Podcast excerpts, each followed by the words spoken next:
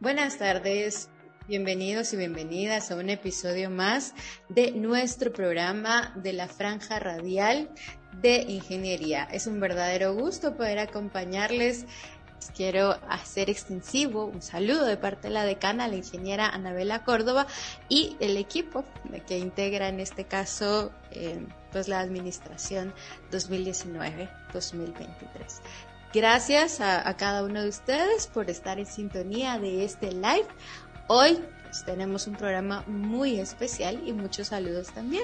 Quiero enviar un saludo muy cordial a toda la comunidad del 92.1 de Radio Universidad que nos están escuchando a través pues, de esas ondas sonoras a las que llegamos. Gracias comunidad hermosa por hacernos sentir tan queridos por más de 11 años aquí acompañándoles todos los martes, jueves y viernes a partir de las 14 horas y lunes a las 8 de la noche. También, pues a usted que nos está viendo a través de este live, le agradecemos que pues, comparta este contenido, es de mucho interés. También puede ayudar hacer mucho más grande esta comunidad y difundir este tipo de mensajes con muchas más personas. Así que, y si nos ayuda con ello, pues estaremos muy, muy agradecidos. Además, también, eh, pues si nos regalan alguna reacción o tienen alguna pregunta o comentario, pueden dejarla en los comentarios de este live que con muchísimo gusto estaremos respondiendo. Y bueno, sin más, solo quiero agregar a la comunidad del podcast, muchas gracias, gente hermosa que nos escucha a través de estas, de estas plataformas. Nos pueden encontrar en Spotify y también en los podcasts de Google. Solo necesitan teclear Franja Radial Educativa y Cultural de la FIUSAC y pues automáticamente le aparecerá la lista de episodios que hemos preparado con mucho cariño para ustedes. Hoy tenemos a un invitado muy especial, ustedes ya lo vieron, está justo al otro lado de la pantalla. Hoy nos acompaña el doctor Edward Guerrero.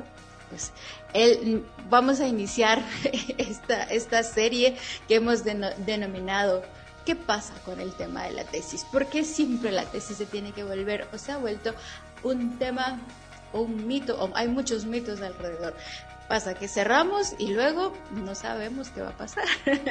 luego dejamos la tesis, dejamos el tiempo y bueno, pues traemos un poquito este tema para reflexionar por si en algún momento usted ya cerró o está por cerrar o ha cerrado algo hace algunos años, pues hoy nuestro invitado, el doctor Eduardo Guerrero, que por cierto es un investigador, doctor en química, eh, tiene toda esta experiencia en tema de investigación, ha aceptado la invitación para compartir nosotros consejos, tips y también cómo podemos retomar este tema o cómo lo podemos abordar. Buenas tardes, bienvenido.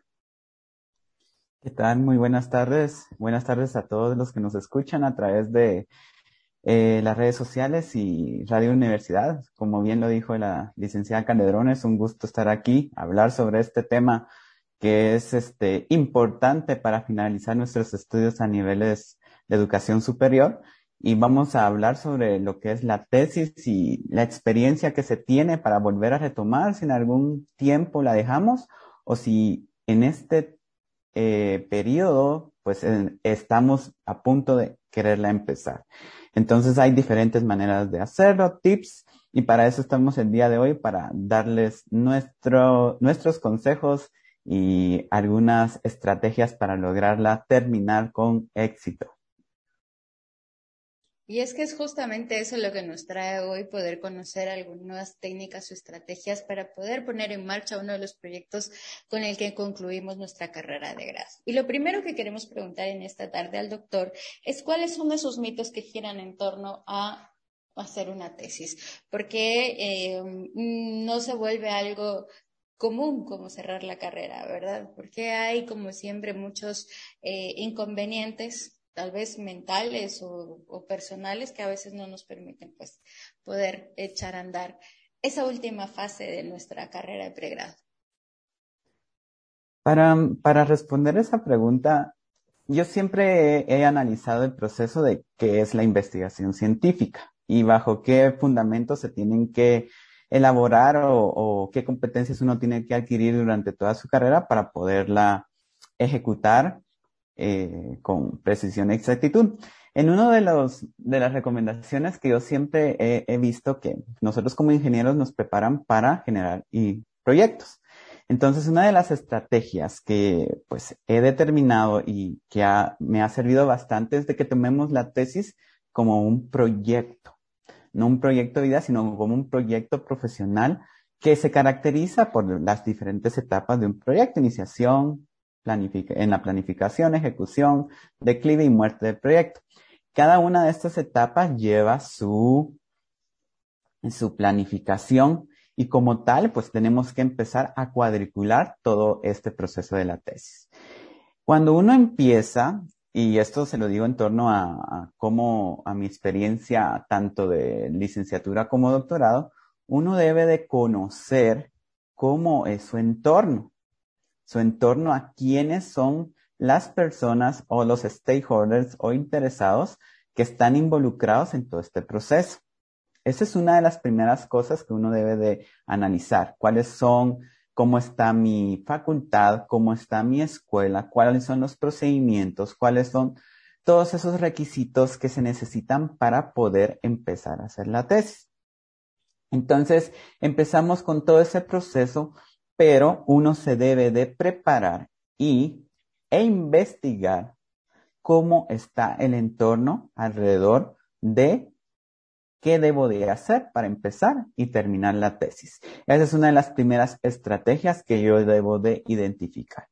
Entonces, a medida que uno avanza en el proceso, uno tiene que verificar líneas de investigación en las que puede uno realizar su, su trabajo de grabación e identificar expertos que lo ayuden a uno para poder realizar a cabo el trabajo. En este caso, los expertos son los llamados asesores. Y nosotros tomamos ese conocimiento que tienen los asesores para poder transcribir la idea que tengamos nosotros para resolver la tesis.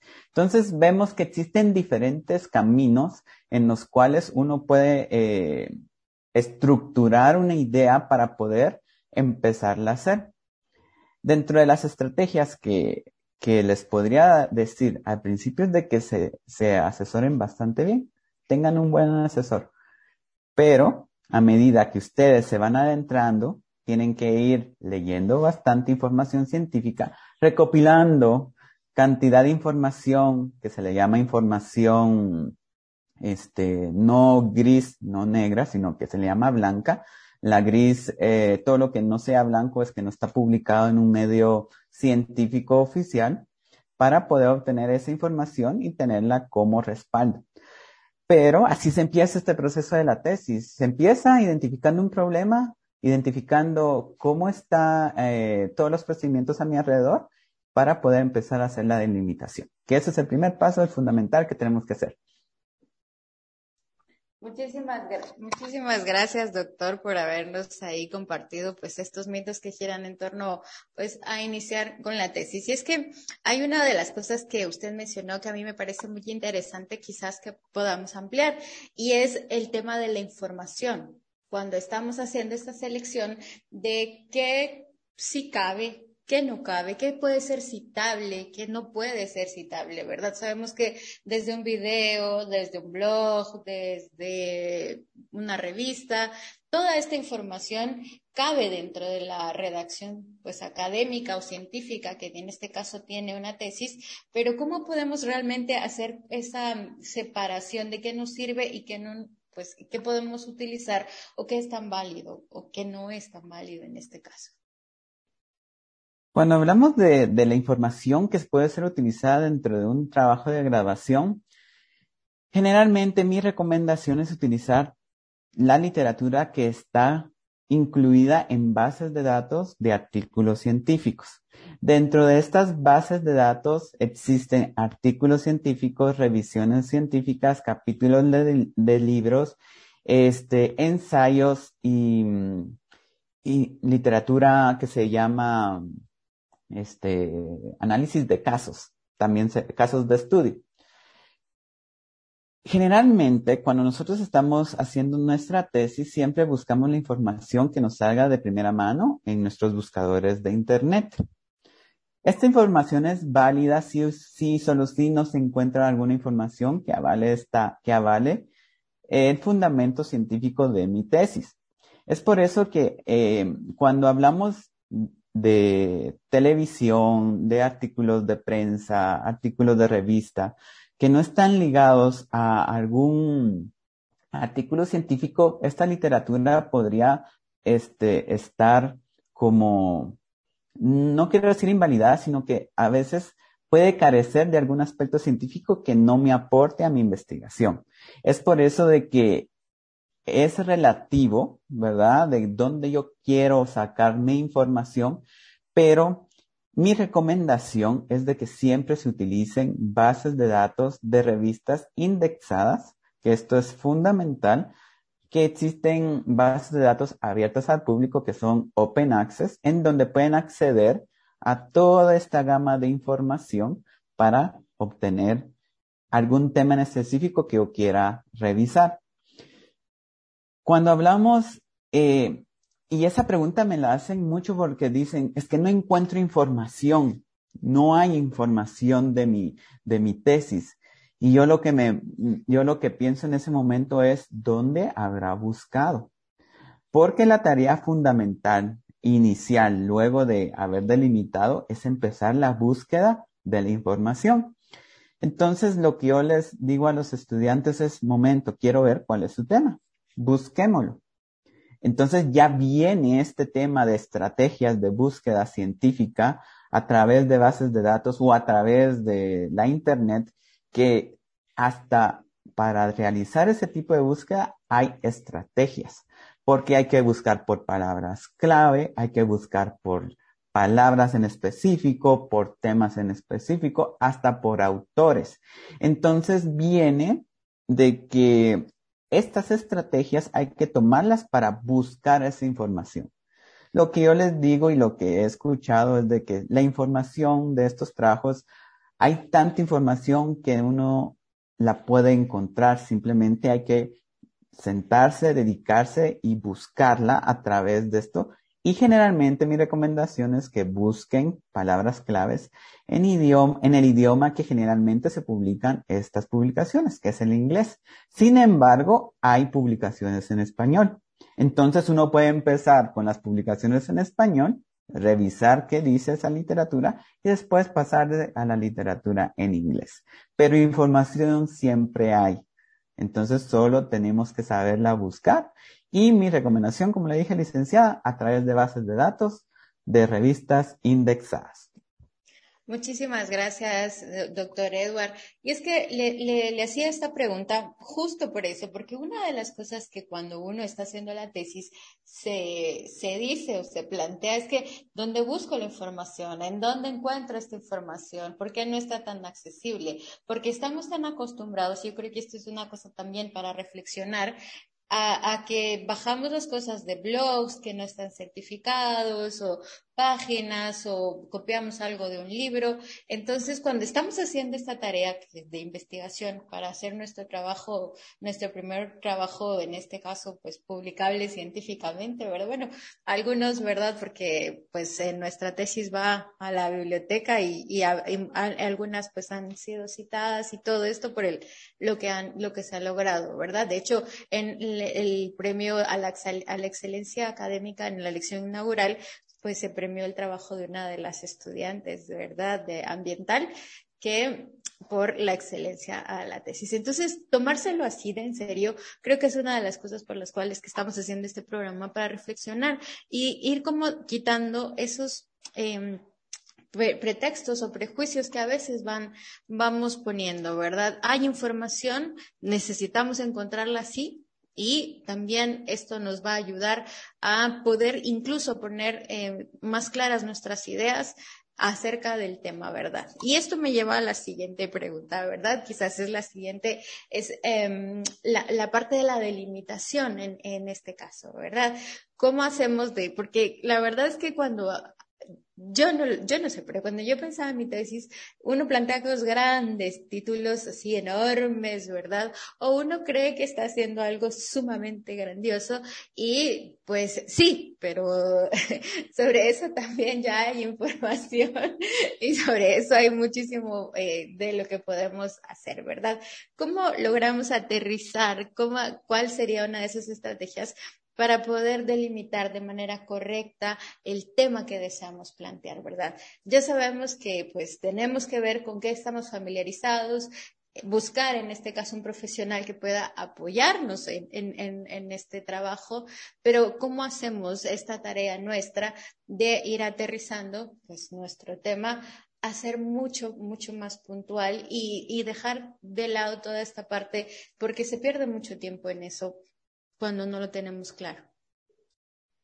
La parte, para responder esa pregunta, licenciado, voy a empezar con lo siguiente. Cuando uno parte ya para la delimitación del problema, uno ya se tuvo que haber sentado, investigado y bajado toda clase de información para terminar el estado del arte actual de mi investigación. ¿A qué se refiere el estado del arte? ¿Cómo está la investigación?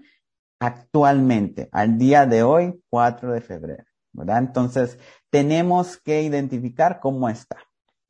Cuando nosotros estamos ya en la delimitación, hay varias estrategias.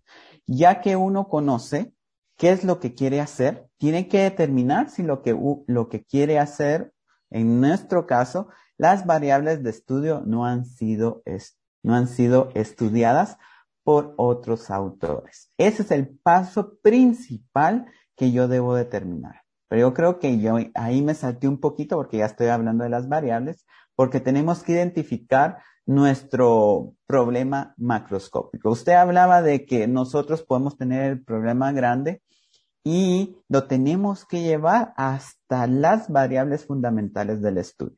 En ese caso, ¿qué se hace? Yo ya tuve que haber hecho mi investigación con base a artículos, libros o cualquier información que hayan tenido y logro identificar el problema macroscópico.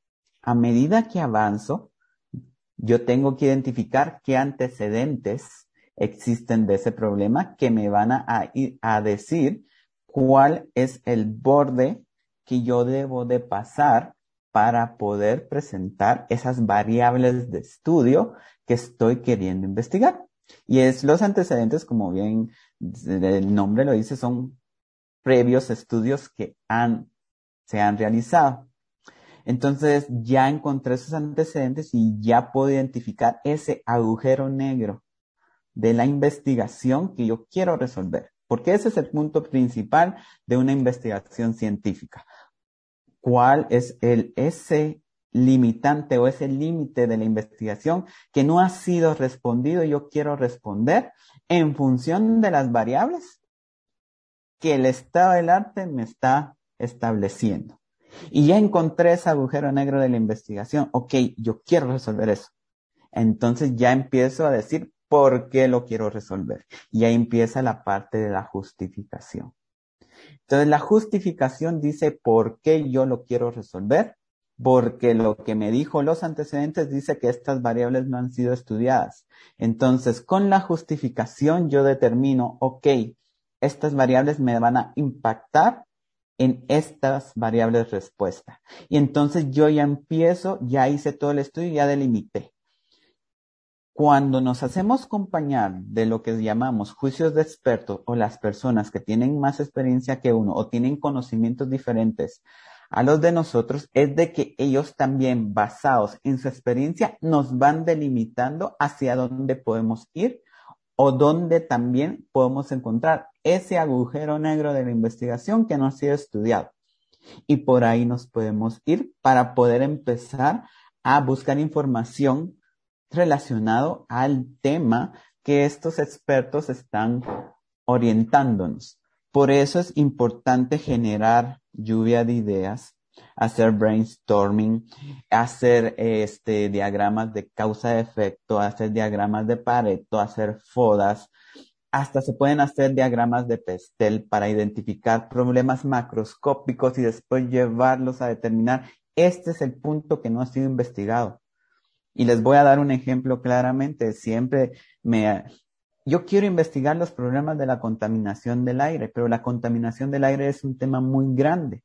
Entonces, ¿qué viene? Nos, nos sentamos, investigo qué problema, me siento con el, el, el, experto y vamos identificando, no, ¿qué del aire yo quiero investigar? Quiero investigar partículas suspendidas, partículas orgánicas, eh, volátiles, este, compuestos orgánicos, qué tipo de contaminantes, eh, remoción de esos contaminantes. Entonces, si ya vemos, ya hay cuatro temas que yo puedo investigar. Si me voy por remoción de contaminantes, remoción de CO2, entonces tengo que ver qué contaminantes eh, o qué otros contaminantes se arrastran con el CO2, qué materiales yo puedo utilizar, si utilizo membranas, absorbentes, eh, sílica gel, entonces, o sílica, entonces voy delimitando todo esto hasta ya el punto específico de poder decir, yo voy a utilizar una membrana selectiva hecha de un material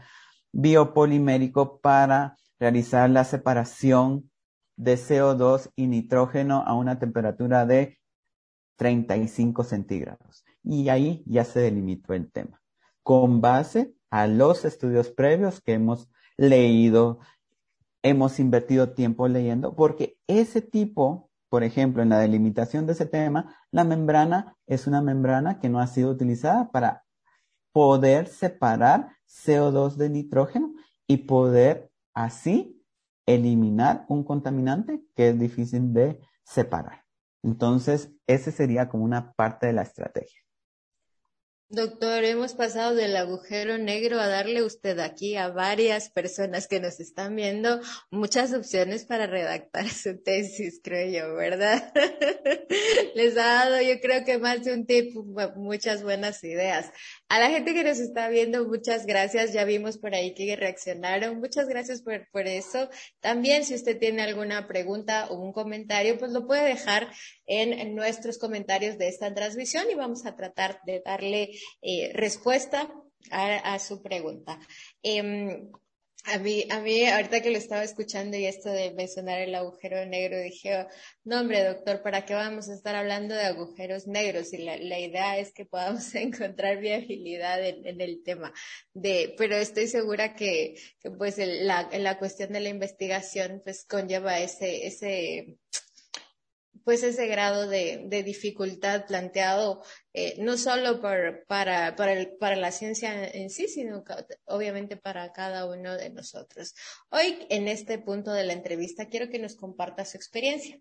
Quiero comentarle a la audiencia y a, y a, y a las personas que nos están escuchando y viendo hoy que el doctor eh, Edward, pues recientemente eh, se graduó de su segunda carrera, que es ingeniería industrial, y él, pues en, este caso, también hizo otra tesis. Ya tenía su tesis doctoral, ya la había hecho cuando estudió su doctorado en Puerto Rico y vuelve a Guatemala y decide concluir esto.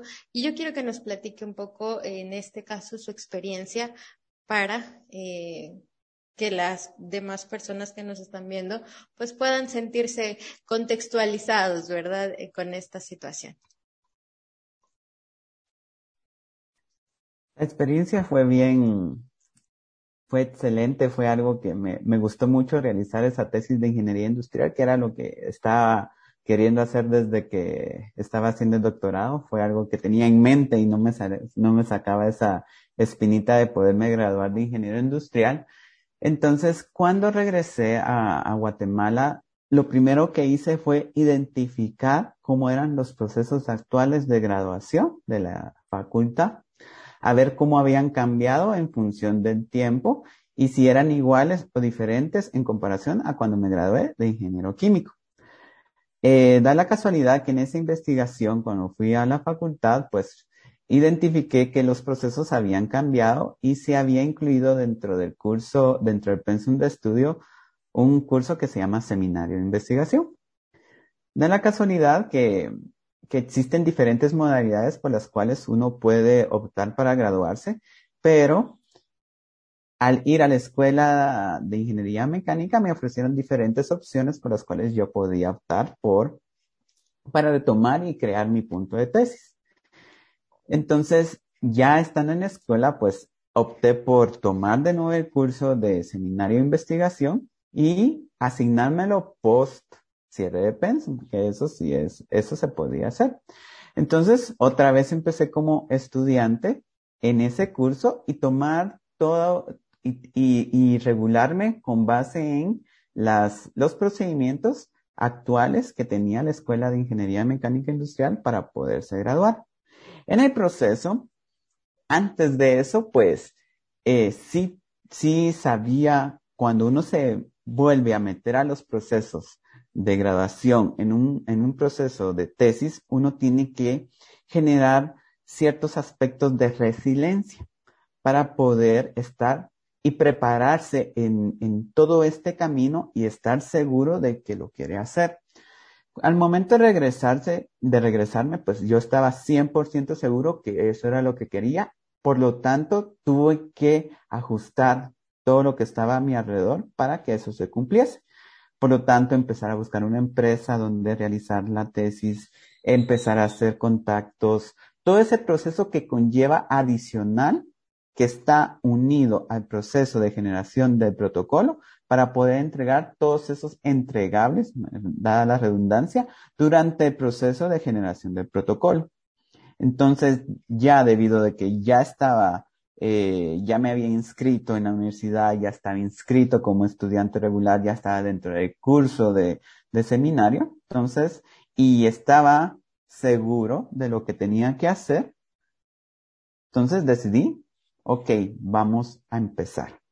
Entonces, eh, otra vez me tocó ser estudiante, una, una experiencia bastante eh, chévere, podría decir, enriquecedora. Conocí bastantes personas donde aprendí otros aspectos de otro tipo de, de, de, de pensamiento que cuando yo estaba como estudiante no, no, no estaba. Las culturas cambian, entonces me gustó otra vez retomar ese, ese tipo de conocimiento de mis compañeros de clase para poder determinar cómo estaba la situación actual de la facultad en función de, eh, de los cursos. Pero una de las cosas principales en este retome de la tesis fue la decisión, ser asertivo, preciso y decidido para poder otra vez involucrarme a los procesos que conlleva tomar una tesis. Y eso lleva búsqueda de literatura científica, eh, tener que estar eh, haciendo la experimentación, ejecutarla de, bajo normas o artículos científicos, porque ese detalle, y, les voy a decir esta estrategia, la, la experiencia del doctorado de ser meticuloso y detallista en, en la elaboración de documentos científicos ayuda mucho. Y eso, y eso es como una, un plus de la ventaja de ser meticuloso y detallista en la información que uno obtiene con la que se respalda para poder crear el documento. Entonces, la idea surgió de, de, de un colega eh, en una empresa para resolver un problema en el área de producción. Entonces, eh, se propuso una técnica de manufactura esbelta para poderlo resolver y da la casualidad que esa técnica no se había especificado para una línea de producción de envasado. Entonces, vemos cómo la literatura me aportó para poder resolver un problema de grado industrial con base a investigación científica porque todos esos documentos de, de eh, manufactura esbelta Manufacturing estaban en artículos indexados. Entonces, ¿qué yo tuve que hacer? Yo no era experto en ese tema, tenía la experiencia porque había trabajado en, en industria controlada, o sea, eh, medical device o dispositivos médicos eh, en mi postdoctorado. Entonces, tenía esa experiencia para poderla eh, compartir a través del documento. Entonces ya se me hizo como un poquito más accesible pero todos los componentes que hablamos anteriormente están. El juicio de experto era los propia, los que estaban trabajando propiamente en la compañía, que me trasladaron toda la información para que yo pudiera comprender cuál era el fenómeno o el problema que ellos querían resolver. Entonces, ¿cuál era mi función? Buscar toda la, la, la, la información científica que valide lo que yo quería implementar y la metodología me la dio la literatura científica. Entonces, en ese caso me orientaban, yo, yo hacía mi investigación y yo como el ejecutor de la, de la, de, del proceso me aseguraba que se ejecutara bajo las normas establecidas por la empresa y la literatura. Y eso fue eh, eh, el proceso de, de, de la incorporación hacia poder llevar a terminar el, el curso. Y resulta que en los pasos posteriores también había cambiado, entonces tuve que ir a investigar cómo era y adaptarme. La resiliencia es adaptación a los procesos porque habían cambiado realmente bastante durante todo este tiempo que, que decidí de nuevo retomar la tesis. Entonces, ¿qué tuve que hacer? Adaptarme, preguntar y establecer una estrategia de cómo atacar cada uno de los problemas en caso sucediera. Y como usted bien lo dijo al inicio de esta conversación, el análisis de riesgos es primordial en este tipo de estudios porque con base en ese análisis de riesgos uno puede darle un plan de respuesta a cualquier vicisitud que resulte durante la ejecución de la tesis. Y eso les puede ayudar en gran medida si surge o no les da un resultado como lo habían planeado. Entonces, eso es una estrategia que en, gestión de proyectos es utilizada y ahora hay hasta maestrías en gestión de riesgo. Y ese es otro consejo que les puedo dar. Bueno, la verdad es que nos venimos con, con, con muchos, muchas buenas, eh, buenas estrategias, creo yo, para poder eh, utilizarlas al momento en el que estamos planteando nuestra, nuestro trabajo de, de grado, nuestra tesis, ¿verdad? Eh, gracias, doctor, por compartir eh, su experiencia. Me parecía muy importante y porque va, va amarrado a la, a la, siguiente, a la siguiente pregunta o a la siguiente consulta. Nuestro invitado de hoy, pues, es doctor, es investigador, eh, ya ha publicado un artículo científico en, en, la, en, la, Dirección General de Investigación DIGI, ¿verdad? El año pasado estuvimos hablando acerca de ello. Em, es asesor de tesis también. Entonces, eh, esto, pues dar la vuelta y tener lo que ah, justo mencionó, esa resiliencia para ponernos en este, en este punto, hacer los pasos y presentar eh, nuestro trabajo de graduación. Ahora, doctor, una de las cosas que a mí siempre me, me causa como mucha curiosidad y, quiero que hable ahora como asesor de tesis, ¿cuáles son? Porque es bueno conocer e identificar esas variantes, ¿verdad? Esas constantes en las que nos equivocamos cuando estamos presentando el anteproyecto, por ejemplo. Cuando, cuando me ha tocado a mí este, asesorar eh, trabajos de graduación, me he topado de, el primer problema es de que hay que saberlos llevar a la delimitación correcta de su trabajo de, de grado. Ese es el principal, eh, eso es lo principal que he visto. Pero eh, cuando ya sabemos cómo, qué queremos resolver, ahora lo sabemos de mente. Ahora hay que trasladarlo al papel, que es lo que, lo que siempre les digo a mis estudiantes, que el papel es lo que se debe de defender a la hora de pasar por todos los procesos de revisión. Una, entonces, viene ese trabajo de, de, de, de trasladar la idea hablada a la escrita. Y ahí vienen las estrategias de redacción, ortografía, para poder transcribir esa idea al papel. Entonces ahí viene el trabajo este que viene porque es la escritura, es una habilidad que se genera a través de la, hacerlo día a día. Entonces, eh, es más fácil que alguien que lo haga todos los días pueda escribir un, un, manuscrito en ese tipo de contexto de que es investigación científica eh, y, y pueda sacarlo en un corto tiempo.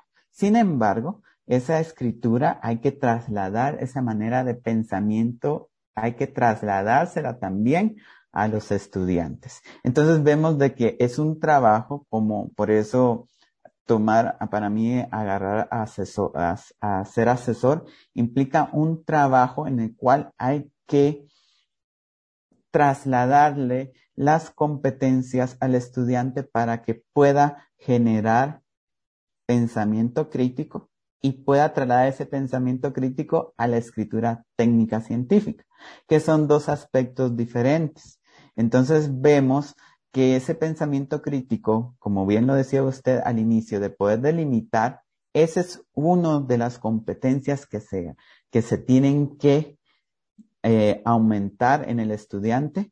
Por, eso es lo que se, se pretende a través de ese tipo de, de estudios de trabajo de gradación y es transferir ese conocimiento hacia la escritura. Entonces vemos que ahí hay oportunidades en las cuales pues, tengo que trabajar con el estudiante y decirle, momento, aquí tenemos que trabajar esto, pero necesito que estés dedicado y determinado a querer cumplir con estos lineamientos. Entonces, he tenido una respuesta por, por parte de mis, de mis asesorados en lo cual hacen los cambios y he visto de que a través del proceso de elaboración del protocolo, ellos mismos se van como ajustando, podría utilizar esa palabra, y ellos mismos están, están siendo este, introspectivos para determinar si lo que están haciendo está correcto, porque ya se les dan ciertas directrices en las cuales ellos se delimitan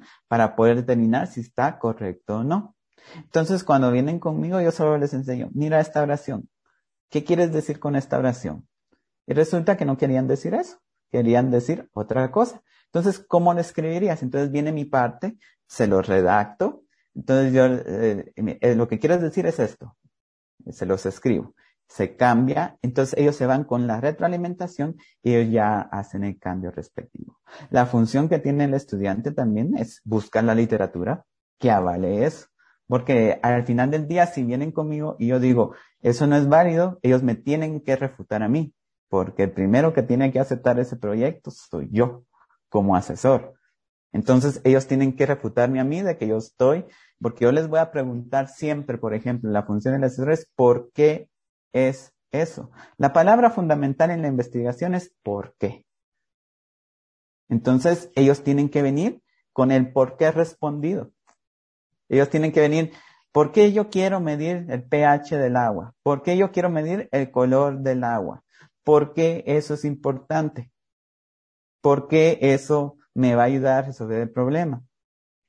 Ya viene, ya respondiendo el por qué, nos vamos al cómo lo vamos a resolver, que es la parte de la ejecución, de la metodología.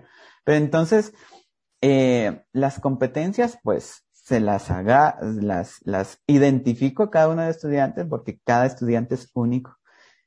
Y bajo esa, bajo ese, eh, eh, esa premisa, pues se les van dando las competencias o se les va diciendo o orientando de tal manera que al final el trabajo salga y luego se le tiene que monitorear para que el trabajo se ejecute de manera correcta, porque ya son, esa es la siguiente etapa de la elaboración de tesis, es de que se ejecute bajo los estándares y parámetros establecidos, que los equipos estén calibrados, que los, eh, los, los, eh, los equipos tengan mantenimiento, que tenga sus certificaciones, todos esos detalles de tal manera para cuando salga la data, uno la analice y analizando la, la, la, data hay otras estrategias. Hay que ver que cumplan con los parámetros estadísticos, hay que ver cómo se comporta la data en función a lo que han hecho otros investigadores, porque uno la debe de justificar. Uno la debe de justificar y debe decir, mi mi parámetro de comparación es este y salió mejor o peor. Y si dio mejor, ¿por qué? Otra vez la pregunta. Y si dio menor, ¿por qué? Respondiendo esas preguntas, y uno lo tiene bien amparado a través de, de normas, literatura científica avalada por la comunidad científica en base de datos indexada, la probabilidad de éxito es bastante alta. Pero hay un involucramiento bastante grande de parte de ambas personas. Y eso tiene que ser un, un, una corresponsabilidad, ¿verdad?, entre estudiante y asesor para lograr un buen trabajo, un buen resultado eh, en, esto de las, en esto de la redacción de nuestra tesis. A veces me pregunto porque eh, yo creo que ahora, pues, el tema de, la, de la redacción, por supuesto que influye muchísimo en, los trabajos no solo técnico-científico, sino en, todos los ámbitos. Justo pensaba que la forma en la que redactamos nos define y la gente puede hacerse una idea muy amplia de cómo somos o de qué tipo de profesional pues eh, se está presentando a través de su escritura. Y yo creo que es algo con lo que deberíamos quedarnos si estamos haciendo un trabajo científico, técnico o de algún otro, de algún otro tipo, ¿verdad? Tomar esa, esa conciencia y esa responsabilidad que a veces, eh, mm, como estamos en, en, los números, en un área que, que tiene esto, eh, pensamos que, que, no está relacionado con lo otro.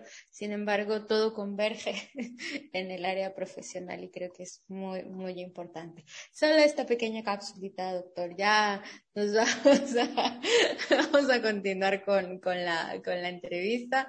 Gracias a estas personas lindas ahí, por ahí tenemos a, a nuestras eh, que nos están viendo en, en vivo.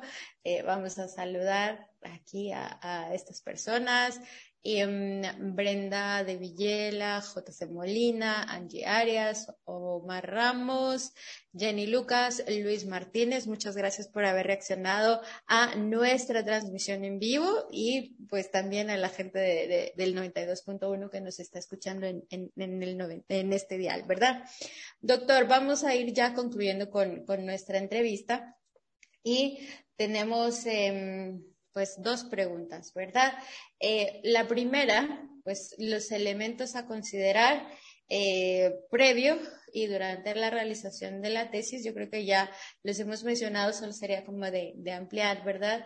Y lo, lo otro era lo que quizás la conversación que tuvimos usted y yo cuando hablábamos cuando hemos dejado, pues a un tiempo, dejamos la universidad, eh, pues hemos cerrado ya hace algunos años y venimos posponiendo el tema de la tesis, eh, ¿cómo podemos eh, retomar esto, verdad? Eh, estas serían mis últimas dos consultas y ya luego pues usted hace su reflexión final en esta entrevista. Muchas gracias. A mi, a mi parecer, el retomar la tesis es una decisión personal. Es, eso viene con la motivación que tenga la persona en querer, querer terminar eh, esa fase de, de su educación. Como bien lo, bien lo dije y con, con experiencia propia, era algo que tenía eh, desde hace años quererlo hacer y la motivación estaba ahí a flor de piel. Quería decir, eso quiere decir que iba y me preparé estratégicamente para poder tener éxito al final. Eh, conseguí una asesora que me apoyó 100%. Muchísimas gracias, si me está viendo, a mi asesora y a, mi, a mis dos asesoras fueron excelentes de ambas carreras. Entonces, eso también me ayuda bastante. Mi, o sea, tenía el support, eh, tenía el apoyo de, ese, de esos expertos que cualquier duda que tenía estaban ahí para responder esa pregunta y orientar. Pero también estaba la parte que les digo de que estaba decidido, hay que estar decidido a tener que invertir tiempo en la búsqueda, en la escritura, hay que desvelarse si uno es trabajador. Entonces, uno se tiene que adaptar, uno tiene que ser, la palabra aquí clave es ser resiliente y decir, ok, voy, este es mi plan, por eso les digo, trabajar en la tesis para mí es trabajarla como si fuera un proyecto y dentro de ese proyecto hacer subproyectos. Entonces, pequeños y darle a cada una de esas etapas todas esas herramientas, todas esas este, insumos que necesita uno para poder ejecutarlas y llegarlas a terminar eh, con éxito. Entonces, agarrar todo ese proyecto de la tesis para mí es hacerlo por partes y cada parte hacerla como si estuviera haciendo un proyecto, iniciarla y finalizarla. Entonces, con base a lo que tenga a mi alrededor, a mi, a mi, a mi, a mi, a, ¿cómo? A mi ecosistema, podríamos decir. Y yo un consejo que les daba y lo que tenía yo en mente es de que esto no iba, esto mm, como es una metáfora de que la gota del agua no, no hacía el, agujero en, en, un día, lo hacía a través de, de la constancia que tenía esa gota a través del tiempo para hacer ese agujero. Entonces la constancia, la actitud, y la pasión que le puedan meter, la motivación que puedan hacerlo, cual sea que sea su motivación para poder desarrollar y meterse a culminar ese, esa etapa de vida, es lo que tienen que hacer al inicio. Y es lo que por experiencia me ha llevado a terminar cada una de las etapas, porque cada uno de los proyectos de vida se necesita tener esa motivación, esa perseverancia, esa constancia para poder decir, ok, voy a, y esa dedicación y ese ojazo para decir, aquí está mi, mi, mi, mi, mi apoyo o lo que yo quiero dejar como legado a través de la escritura en mi documento final. Es lo que le podría decir Grace. Esto de la motivación está fenomenal. Y es que si usted es de esas personas que ha dejado pasar algún tiempo, eh, pues con, con, su trabajo, no ha cerrado ese ciclo, ¿verdad? De, la parte del pregrado, pues piensa en, en, eso, ¿verdad? Busque una motivación. Puede ser, eh, en este caso, eh, personal, puede ser por, por tema de, de, de, bueno, aquí en, en, la facultad pues también hay otras opciones para poder graduarse, ya vamos a estar hablando de ello, ¿verdad? Pero ya les doy por ahí el tip en, en este caso, si usted quiere eh, pues estudiar un posgrado, eh, pues acérquese a la Escuela de Posgrados de la Facultad de Ingeniería y allí le van a ampliar mucho más acerca, acerca de esto, ¿verdad? O sea, opciones sí hay dentro de esto para como, como bien lo dijo en este caso el, doctor Eduard, estrategias o caminos para poder hacerlo existen. Lo que sí es que cuando termine su maestría también va a tener que hacer una tesis, así que no se salva de hacer un trabajo académico, la verdad. Y yo creo que y agarrarlo desde el, desde el pregrado es muy bueno. Otra cosa que me parece muy bonita que usted dijo, doctor, es el tema de la, de, de dividirlo por partes, ¿verdad? Vamos por partes, dijo el, el, el, médico, el carnicero, decían por ahí en mi pueblo, ¿verdad? Entonces, y, y es cierto, encontremos esta, esta razón de por qué queremos hacerlo, ¿verdad? Lo que nos mueva, y pongamos los tiempos, que yo creo que es algo muy importante, ¿verdad? Hagamos un, en, ingeniería la gente es muy, muy organizada y, y, es de, de, hacer calendarios, cronogramas, mapas, ¿verdad? Pongámosle fecha, yo creo que eso también es, es muy importante para lograr, en este caso, cumplir con, con estos objetivos. Y eh, ya cuando esté motivado, se haya puesto tiempos, eh, pues haga eh, esto que, que, hemos venido conversando hoy con, con, nuestro invitado, busca a alguien que le pueda ayudar y que le dé ese soporte para poder realizar este trabajo, documentese eh, y pues bueno, yo creo que un día, un día a día se va a dar cuenta de que puede, pues definitivamente concluye con, con el trabajo. Y lo último que quería decir a esto es que mmm, no dura para siempre hacer una tesis Entonces, entre más rápido usted inicie, más rápido va a concluir. Eh, es a veces creo que es una de las cosas en las que todos pensamos, pero ¿cuándo la voy a terminar? Pues dando el primer paso, le quedará menos tiempo para poder hacerlo. Doctor, una reflexión final y nos despedimos porque ya se nos acabó el tiempo. A mí siempre se nos va como agua entre las manos cuando estamos hablando de cosas tan, tan resilientes como lo, lo es una tesis, de verdad. Es que yo pienso en eso y digo, es que se vuelve uno bastante resiliente cuando, cuando va a hacer su tesis.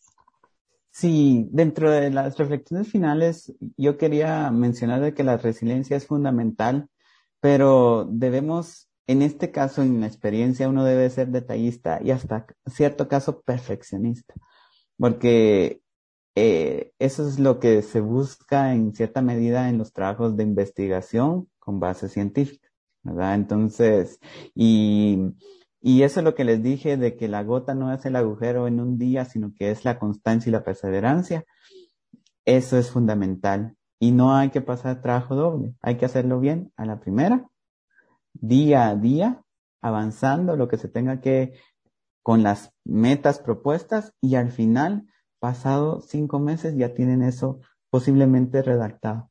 Ya después de la parte de ejecución, ¿verdad? Pero a eso me refiero. Es de que sean constantes, resilientes y lo que hagan día a día, háganlo bien y van a, háganlo bien en función de que se cumplan las metas establecidas y van a ver que en un tiempo determinado propuesto lo pueden lograr.